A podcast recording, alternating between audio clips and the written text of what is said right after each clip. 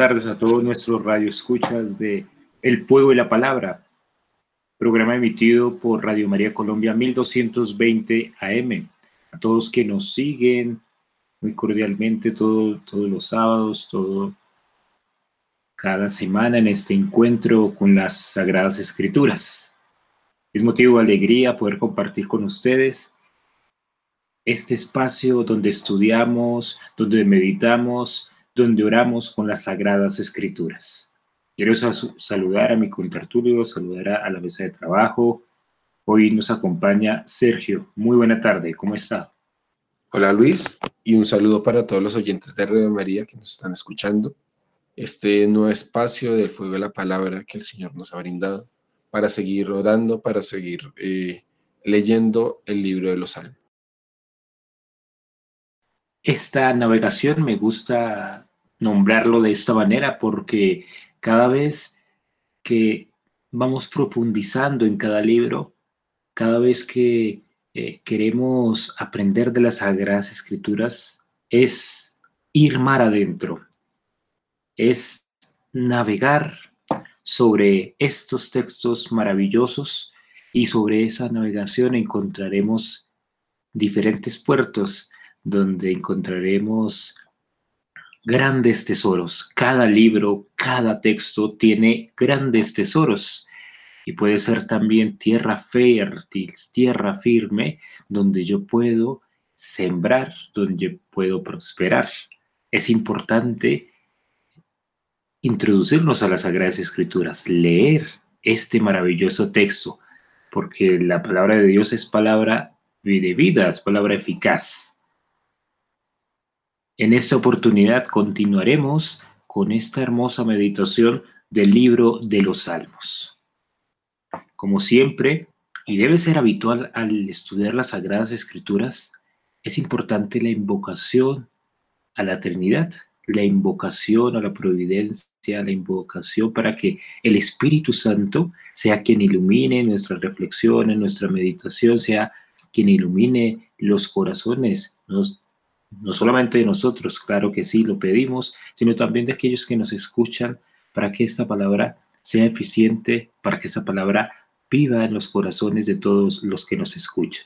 Siempre es importante al iniciar la oración, la invocación al Espíritu Santo para que Él oriente toda interpretación. Así es, como es habitual y como justamente estamos aprendiendo, vamos a realizar esta oración del día de hoy con el Salmo 63. Oh Dios, tú eres mi Dios, yo te busco intensamente. Mi alma tiene sed de ti, todo mi ser te anhela, cual tierra seca, extenuada y sedienta. Te he visto en el santuario y he contemplado tu poder y tu gloria. Tu amor es mejor que la vida, por eso mis labios te alabarán bendeciré mientras viva, y alzando mi voz te invocaré. Mi alma quedará satisfecha como de un suculento banquete, y con labios jubilosos te alabará mi boca. Junto a este salmo de alabanza, colocamos cada una de las alegrías que el Señor nos ha dado a cada uno de nosotros.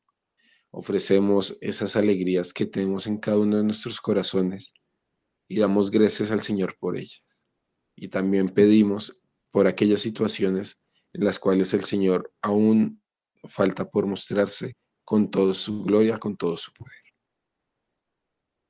En el programa anterior alcanzamos a ver algunos, en el programa anterior alcanzamos a ver algunos de los salmos eh, más relevantes o más conocidos que encontramos dentro del Salterio.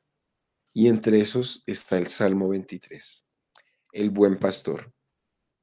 Hablábamos de la figura del pastor, del Señor que llama a sus ovejas, y cómo la figura del pastor es una figura recurrente, no solamente en este salmo, no solamente en los evangelios, sino también para algunos profetas. También veíamos eh, justamente parte de esa eh, liturgia de la coronación o esas oraciones que se utilizaban eh, en ese momento, tanto para orar como para dedicar el triunfo del nuevo rey, para consagrar al nuevo rey que llegaba a mandar a bendecir a su pueblo. Y también cómo el, justo, a pesar de su sufrimiento y a saber de su espera, eh, se, se, mantiene justamente con los ojos en Dios. Con el Salmo 22 hablamos también de esa oración que hacía Jesús en la cruz. El Levi, Levi, lema sabactani. Oh Dios mío, Dios mío, ¿por qué me has abandonado?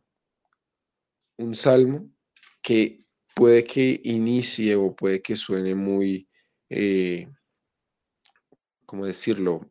Muy agresivo, muy eh, reclamando a Dios, pero que poco a poco, a lo largo de este salmo, el orante, que es también Jesús, va a ir desarrollando, a ir manifestando su esperanza y su confianza en el Señor. Continuaremos entonces con el Salmo número 24. El Salmo número 24 en la Biblia de Jerusalén, que es la Biblia que hemos sumado hoy día, lo titula de esta manera, Liturgia de entrada en el santuario, Salmo de David. Un salmo, como lo indica, un himno para eh, la liturgia del templo. Vamos a leer de manera pausada este salmo, pero también haciéndonos una idea que es un salmo eh, no solamente de invocación, no solamente de exaltación a Dios, sino también para empezar a entrar a la presencia de Dios. Dice de esta manera el Salmo número 24. De Yahvé es la tierra y cuanto la llena, el orbe y cuantos lo habitan, pues él lo fundó sobre los mares, lo asentó sobre los ríos. ¿Quién subirá al monte de Yahvé? ¿Quién podrá estar en su santo recinto? El de manos limpias y puro corazón, el que no suspira por los ídolos ni jura con engaño. Ese logrará la bendición de Yahvé, el perdón de Dios, su Salvador. Esta es la generación que lo busca, la que acude a tu presencia, Dios de Jacob. Puertas, alzad los dinteles, levantados antiguos portones, y que entre el Rey de la Gloria. ¿Quién es el Rey de la Gloria? Yahvé, el fuerte, el valiente. Yahvé, valiente en la lucha. Puertas, alzad los dinteles, levantados antiguos portones, y que entre el Rey de la Gloria. ¿Quién es ese Rey de la Gloria? Yahvé Sebaot, Él es el Rey de la Gloria.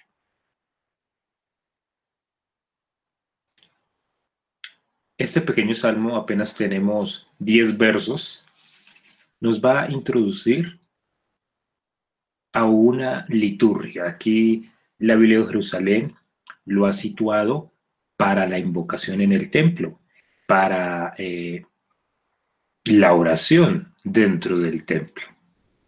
Este salmo es muy recurrente en la liturgia de las horas, en la liturgia eh, que ha dividido los salmos la, liturgia mm, que, se ha dejado para que en cada hora del día se ore con los salmos. Y particularmente este es un salmo que aparece en la mañana o como lo dicen los religiosos aparece en las laudes en la primera oración de la mañana. Y si nos fijamos en el primer verso de este salmo empieza como siempre, en una oración debe empezar nombrando este mismo Dios, nombrando quién es este Dios. Aquí se va a mostrar a quién se invoca. Es el Dios de la tierra, de Yahvé es la tierra y cuanto la llena. Siempre hay un reconocimiento en todo salmo, en toda invocación, al nombre de Dios, a los atributos de Dios, eh, una referencia a la identidad de Dios. ¿Por qué hago relevancia en esto? Sí que es supremamente importante que nosotros eh, sepamos a qué Dios invocamos. Claro, solo hay un solo Dios, un único Dios, un Dios verdadero. Y ese Dios verdadero se ha manifestado, se ha mostrado con su pueblo fiel.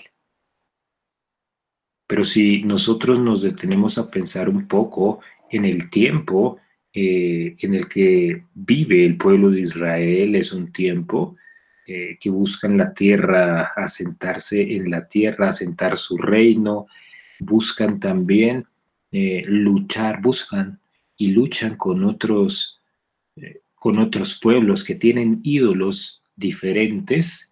Entonces hay que alzar la voz, hay que darle identidad a esa verdad. Bueno, esto parece muy extraño decirlo de esta manera, pero mostrar los atributos de Dios, nombrar los atributos de Dios, es darle realidad, es darle verdad a ese Dios que se me muestra que tengo la certeza de que existe. Por eso siempre es importante cada vez que invocamos a Dios darle ese nombre, esa identidad. Ese es el que invoco, ese es el, el que yo, eh, el que yo invoco para que haga presencia en mi vida. ¿Quién es ese Dios? El Dios verdadero, el que es dueño de toda la tierra y cuanto la llena, el, arquitecto, el, el creador del universo. En este primer verso nos habla de Dios creador. Esto es un dogma para nosotros los cristianos. ¿Cómo sabemos que Dios es creador? Basta mirar la Sagrada Escritura, los salmos, constantemente lo revelan, constantemente lo nombran. Ese es el Dios, no que creó la tierra, no que creó el mar, no, el Dios que ha creado todo el orbe, toda la tierra, todo el universo.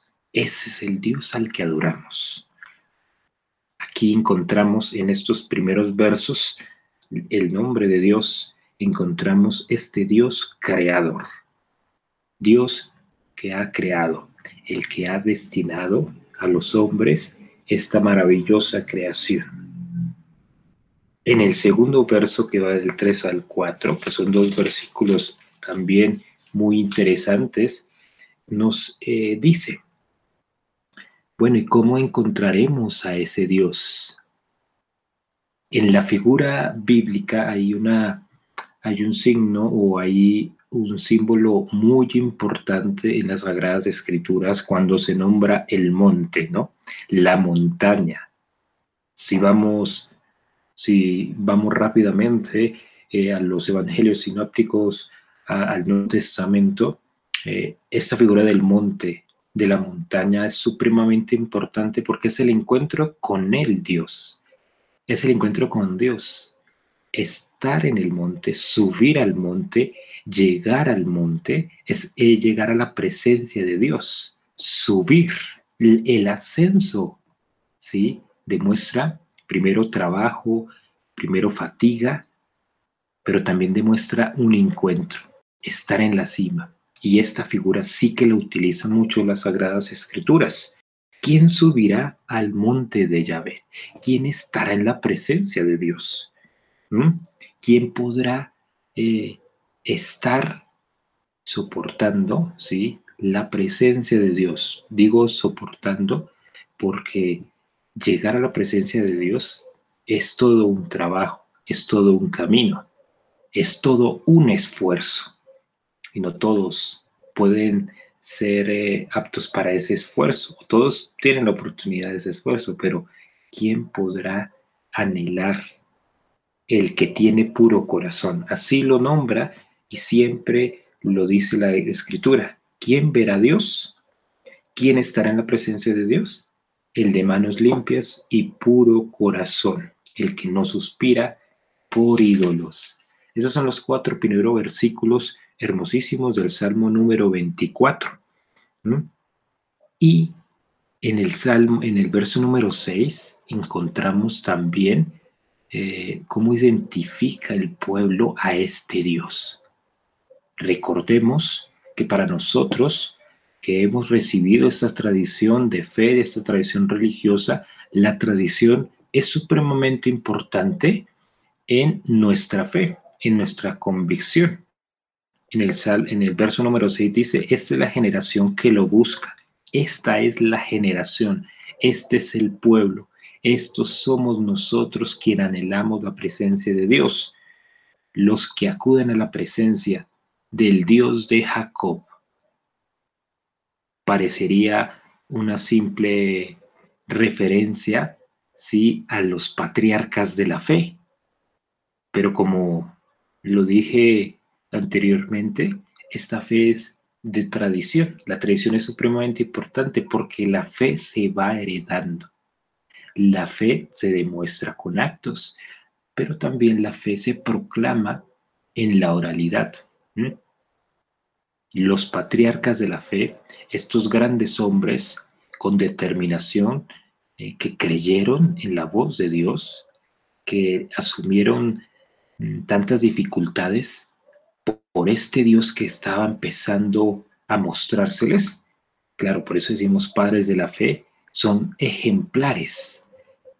Y cuando vamos a su historia, cuando recurrimos a escuchar o a leer la historia de estos patriarcas, vamos viendo cómo Dios se va mostrando en la vida de estos hombres. La proclamamos, lo contamos y no lo contamos como contamos cualquier historia. No, cuando contamos una biografía, contamos la vida de Dios, la vida de Dios en estos hombres. Y eso lo vamos expresando en una tradición. Importantísimo. Estas dos dos pequeñas cosas, no, no, no, tan pequeñas, pero importantísimas sobre la invocación, sobre eh, el Salmo número 4 que está dado para la liturgia, está dado para la invocación en el templo. Nombrar a Dios como el creador, saber que es, se pretende y se quiere estar en la presencia de Dios y ese Dios que se ha revelado, que ha estado siempre presente en, eh, en toda mi historia de fe, en la historia también del pueblo de Israel, la que yo también he heredado, ese Dios verdadero que anhelo su presencia, que anhelo buscarlo. Vamos a dejarlos con una pausa musical y continuaremos leyendo este hermoso libro de los Salmos.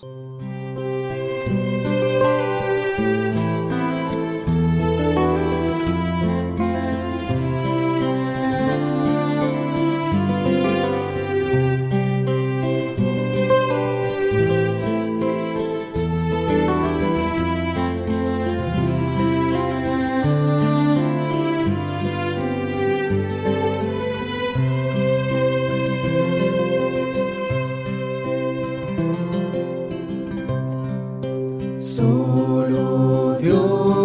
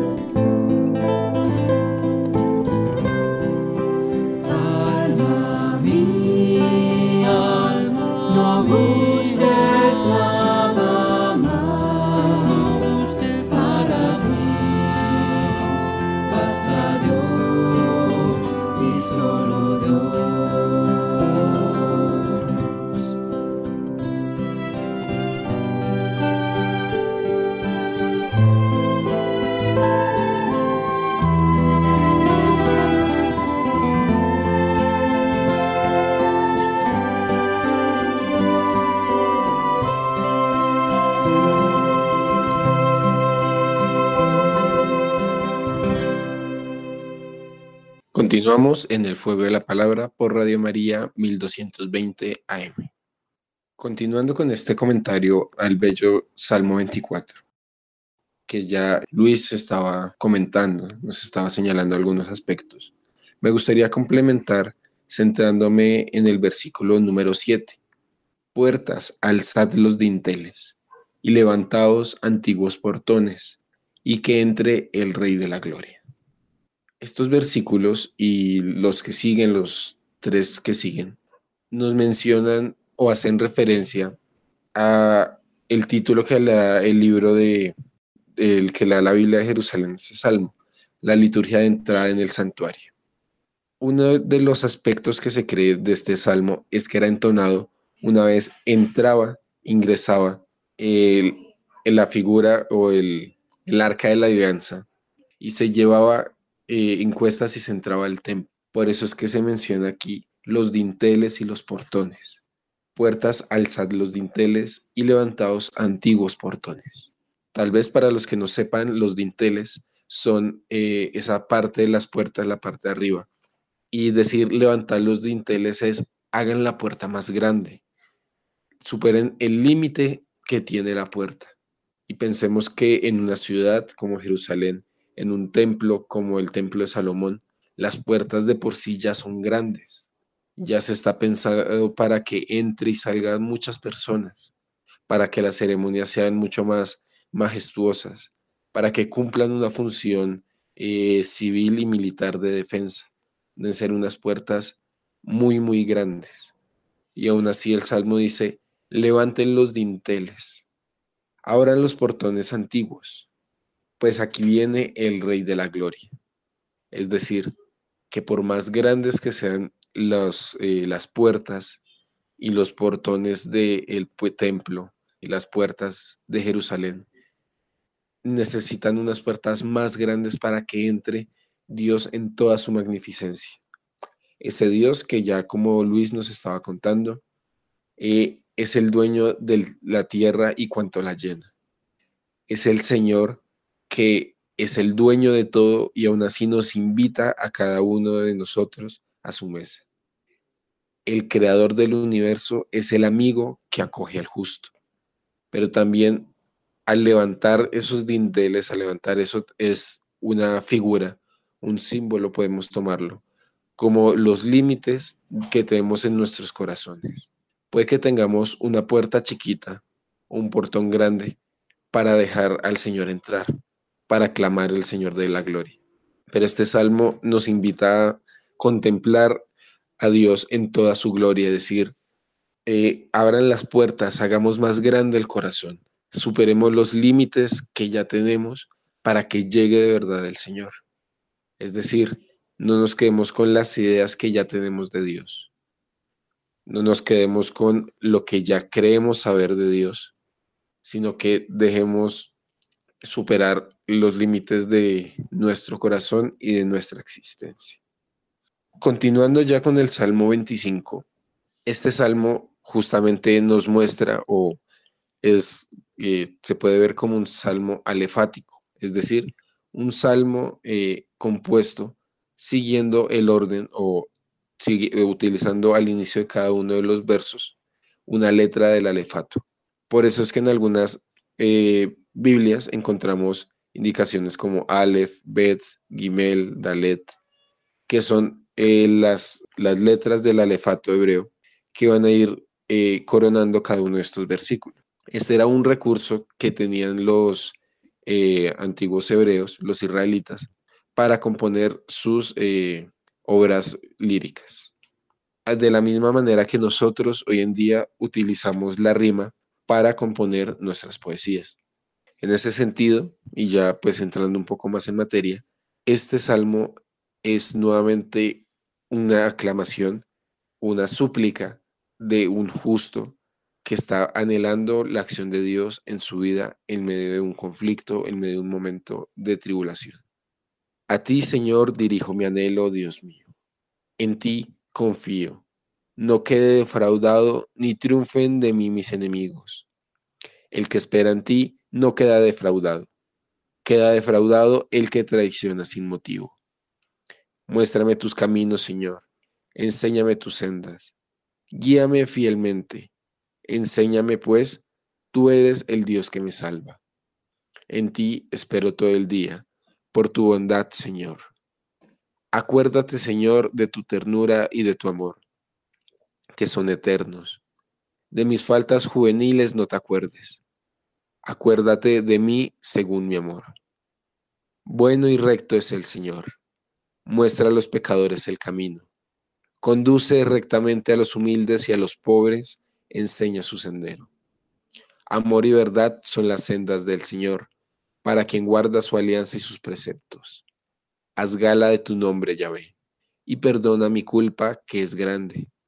Cuando mi hombre respeta al Señor, cuando un hombre respeta al Señor, Él le indica el camino a seguir. Vivirá colmado de dicha. Su estirpe poseerá el país. Yahvé se confía a sus adeptos, los va instruyendo con su alianza. Mis ojos están fijos en Yahvé, que sacará mis pies de la trampa. Vuélvete a mí, tenme piedad. Me siento solo y desdichado. La angustia crece en mi corazón. Hazme salir de mis tormentos. Mira mi aflicción y mi penar. Perdona todos mis pecados. Mira cuántos son mis enemigos la violencia del odio que me tienen. Guarda mi vida, ponme a salvo. No me avergüence por confiar en ti. Integridad y rectitud me ampararán, porque espero en ti, Yahvé. Libera Dios a Israel de todas sus angustias.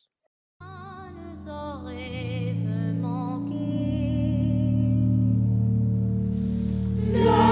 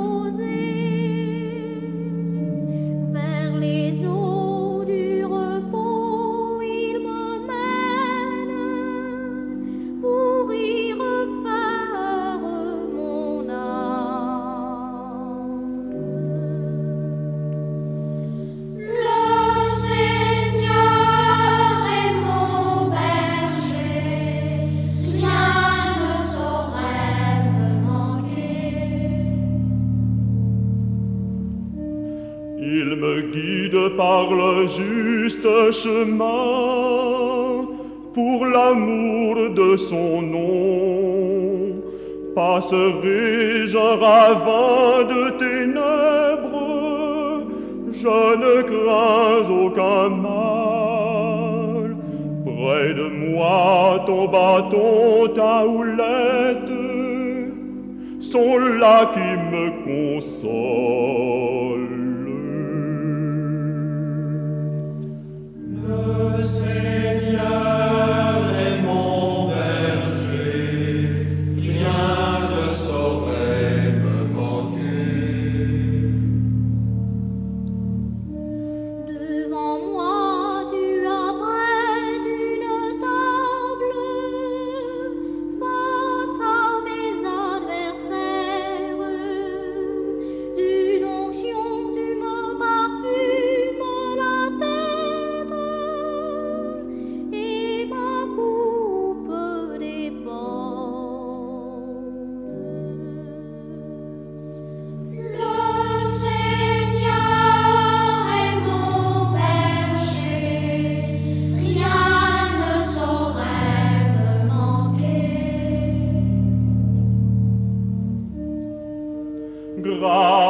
Bonheur m'accompagne tous les jours de ma vie.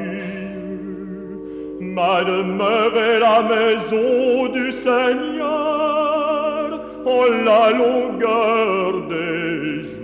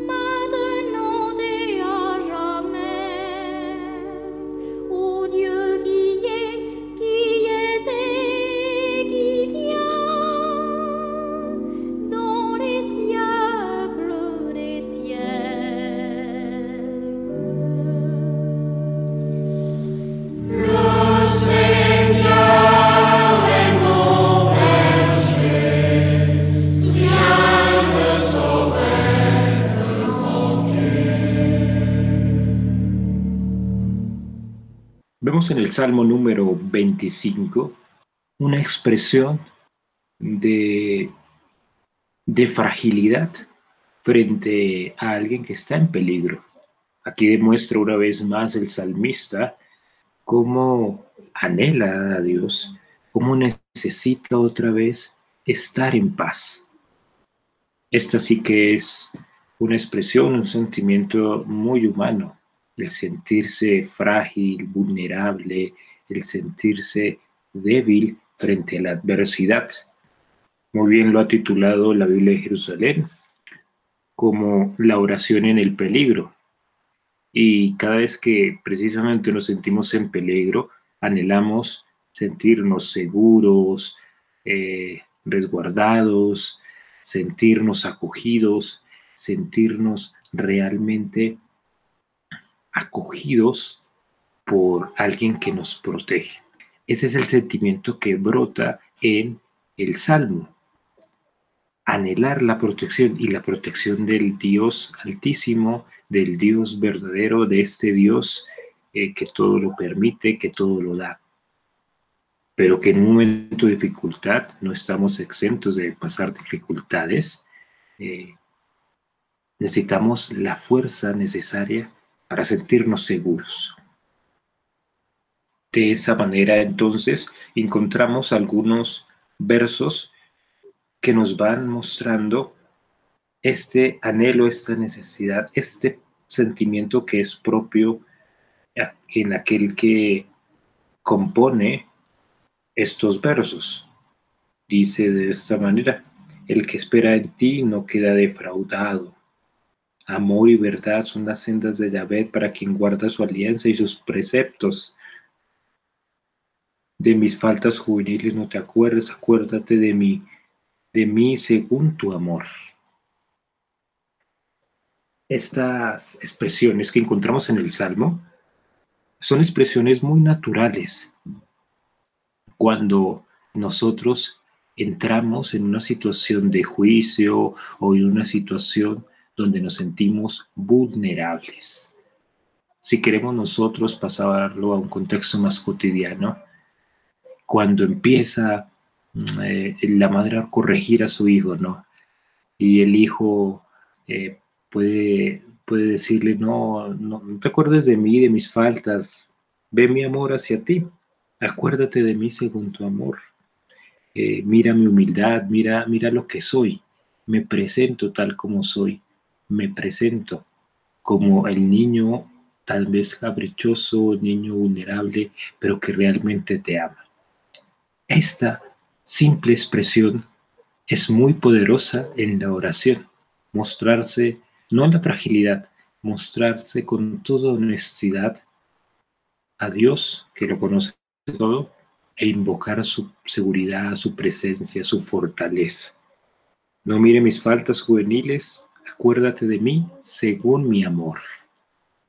Muchos de los, de los santos que conocemos en nuestra iglesia hablaban precisamente de orar a Dios mostrando todo el amor, todo lo que poseemos, mostrar tal cual nuestra alma desnuda a Dios para que Él nos acoja, seamos acogidos en esa presencia de bondad. Dice más adelante, Yahvé se confía a sus adeptos, los va instruyendo con su alianza. Mis ojos están fijos en Yahvé, que sacarán mis pies de la trampa. Vuélvete a mí, tenme piedad, me siento solo y desdichado.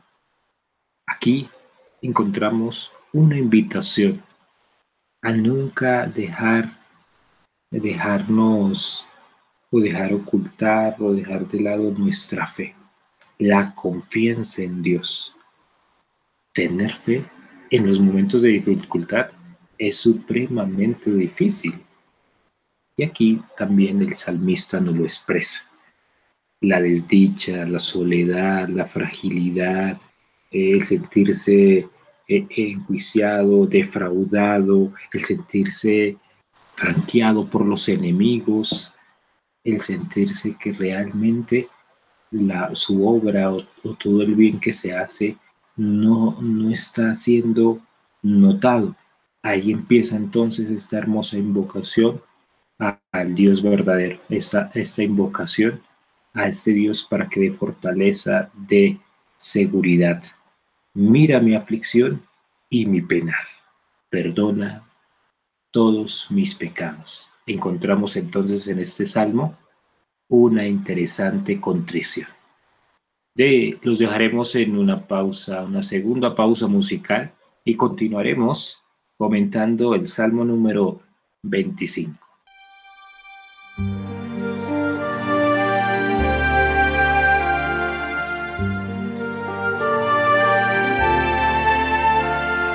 ti, Señor, levanto mi alma. Dios mío, en ti confío. Que no triunfen de mí mis enemigos, pues los que esperan en ti no quedan defraudados.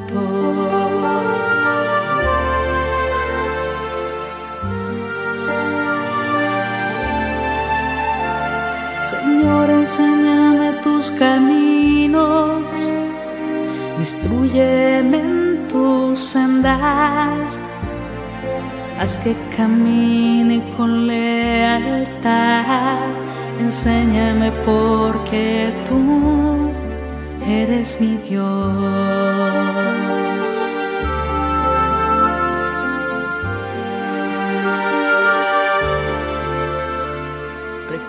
Señor, que tu ternura tu misericordia son eternas. No te acuerdes de los pecados de mi juventud.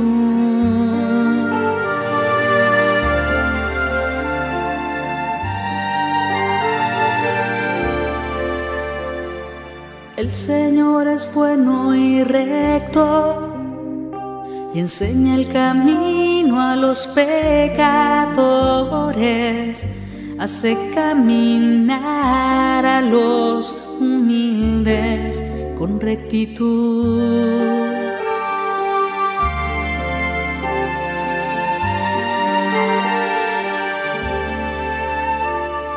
Mírame, oh Dios, y ten piedad de mí que estoy solo y afligido, ensancha mi corazón oprimido, mira mis trabajos y penas.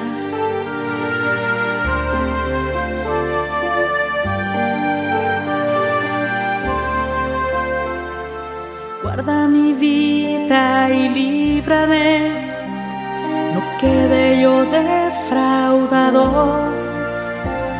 defraudado haber acudido a ti, porque yo, Señor, espero en ti.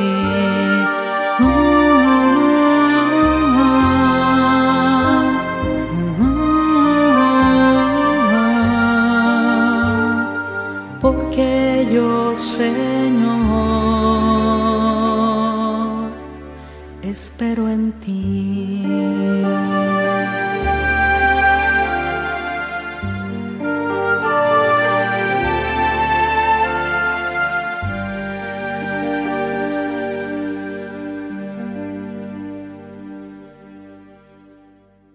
Estamos sintonizados por los 1220 AM de Radio María Colombia. En este su programa El Fuego de la Palabra, donde meditamos, oramos y estudiamos con las Sagradas Escrituras. Comentando el Salmo número 25, encontramos una interesante expresión. Estamos analizando cómo el salmista, en este salmo que ha titulado la Biblia de Jerusalén, Oración en el Peligro, encontramos un interesante acto de contrición. ¿Qué es entonces la contrición? El dolor de la culpa, el, propósito también de enmendarse, el sacar al corazón a Dios, mostrarlo tal cual y pedir perdón, pedir que eh, nos sane de la aflicción. Este salmo lo demuestra.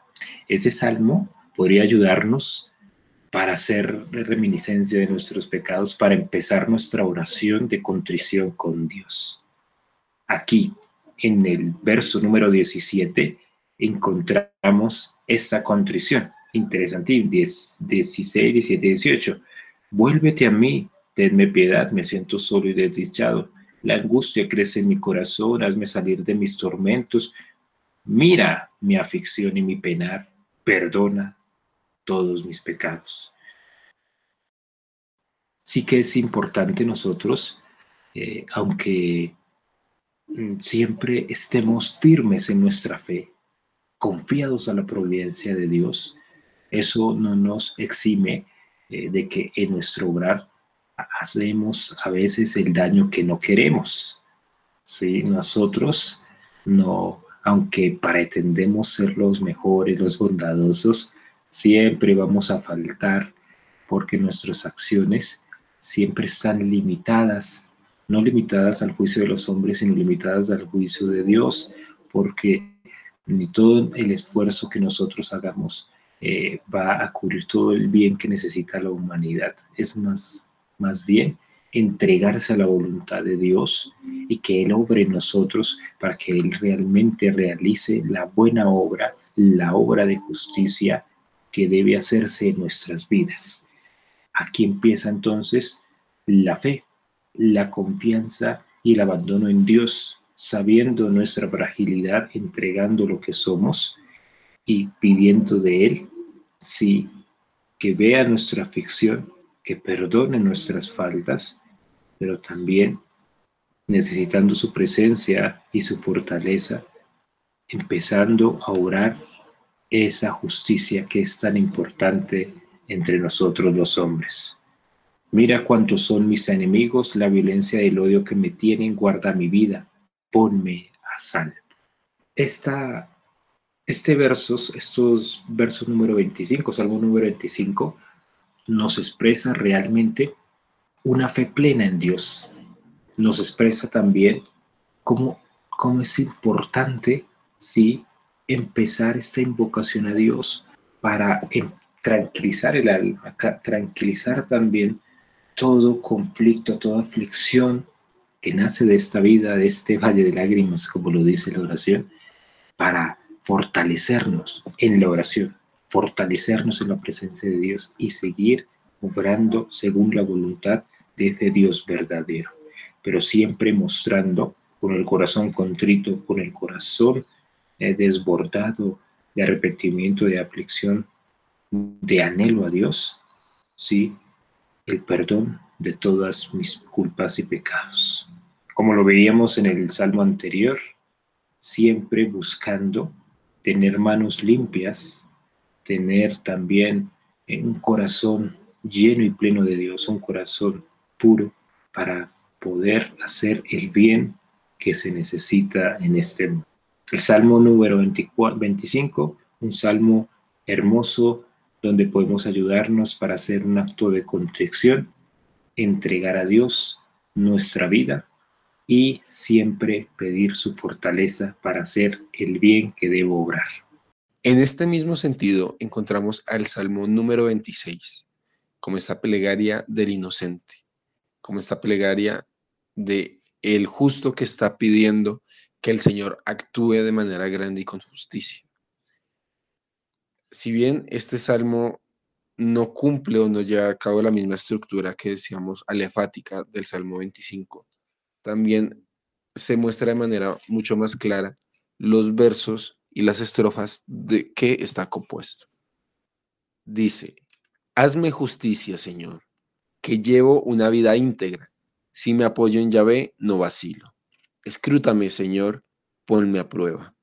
Aquilata mi conciencia y mi corazón, que tengo presente tu amor y te soy fiel en la vida. No ando, mezclado, no ando mezclado con falsos, ni me dejo acompañar de hipócritas. Odio las reuniones de malhechores, no me, no me mezclo con malvados.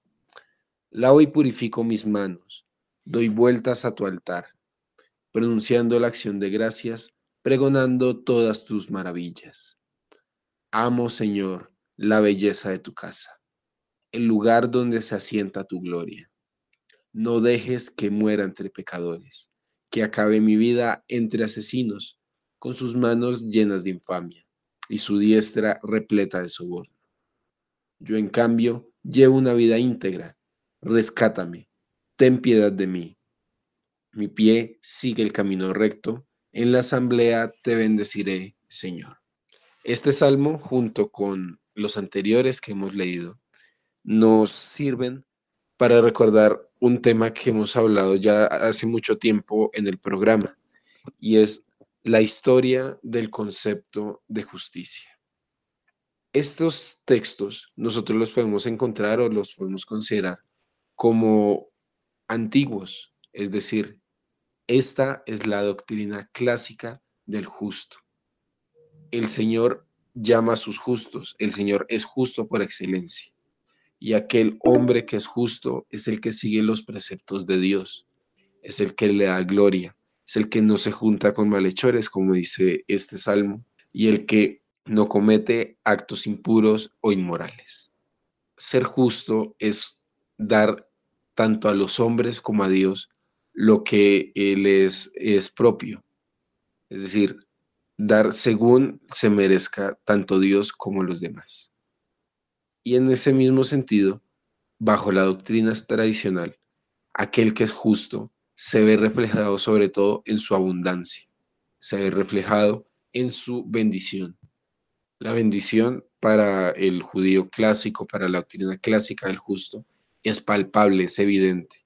Y justamente eh, en todos estos aspectos es que podemos ver esta justicia clásica y la podemos comparar con salmos como el, como el 22 del que hablábamos el programa anterior.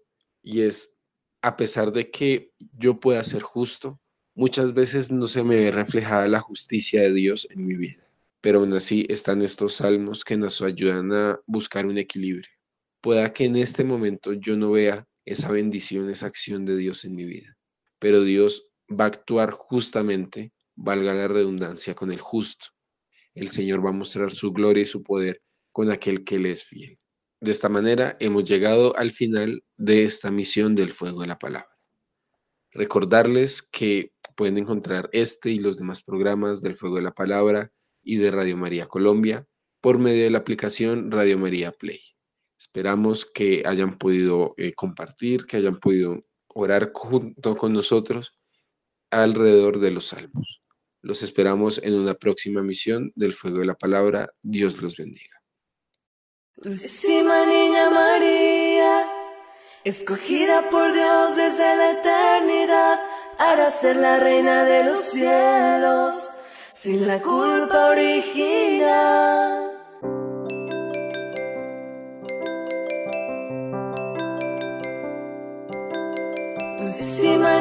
María, escogida por Dios desde la eternidad para ser la reina de los cielos, sin la culpa original. Dulcísima niña María, en tu rostro se refleja la divinidad pues tú fuiste concebida sin la culpa original.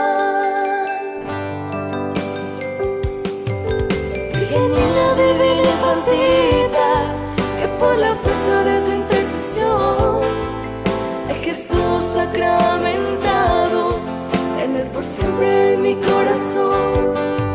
Como no amarte celeste princesa, si eres la madre de nuestro Señor.